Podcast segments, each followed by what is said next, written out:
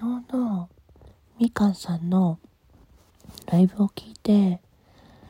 父の仕事の机から出てきた私が小学2年生の時に書いた手紙のことを思い出したんですよね。どんな手紙だったかっていうと私その年に9月9月4日に転校してその後の運動会だからもしかしたら3年生かもしれない。大体北海道の運動会って5月なのでああでも秋だったのかな。ちょっと記憶は曖昧なんですが何年何月って書いてなかったから。だけど多分引っ越してすぐなんですよ。私ちっちゃい頃から背が高くて大きかったんですね。他の友達とか同級生より。だから転校した時にすごく足が速そうって思われて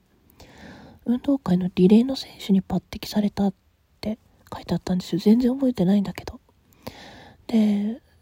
本当は速くないんだけどせっかくそうやってみんながやってって言ってくれたから受けようと思ったって書いてあったんです。だけど家に帰ってそのことをお母さんに話したら恥の上塗りなんだから断ってきなさいって言われちゃったって。手紙に書いてあっていやその手紙取ってあるんですけど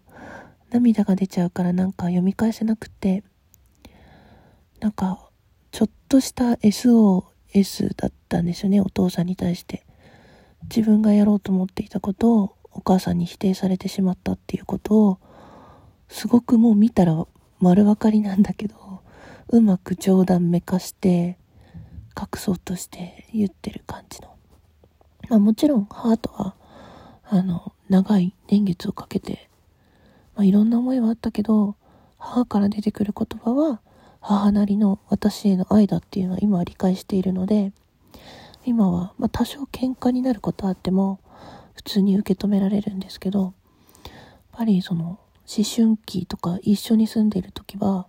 全てを否定されたような気になって全てをコントロールされるような気持ちにもなって非常に苦手というか反発を覚えるというかなんかすごくすぐ家から出たいとか嫌だな嫌だなって悩んでいることではあったんですね。あんまり父に手紙を出したことはなかったんです。だけどうん、そのうちの1通とか多分1回ぐらいしか出してないのかな。その後すぐね、あの、新しい奥さんがいるって自分で気づいてしまったの、分父もそこに気づいてたんでしょうね。そういう思いも含めて全部、それを勝手に処分しなかった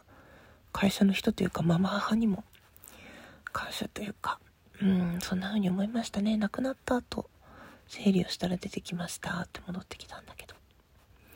そんなことをね昨日はちょっと思い出してうんまあ取り留めもないですよねだから何だったわけじゃないけどあその時の自分の気持ちがその手紙からすごい分かってしまったっていうか、まあ、自分ですからね。びっくりしましたね。そうやって SOS 出してた時あったんだなって。だんだん諦めていっていろんなことどうでもよくなって。でも期待に応えたくてみたいな結構長い間瞑想してましたね。だから今ラジオトークでいろんなことやり直してるように思います。聞いてくださってありがとうございました。今日も良い一日を。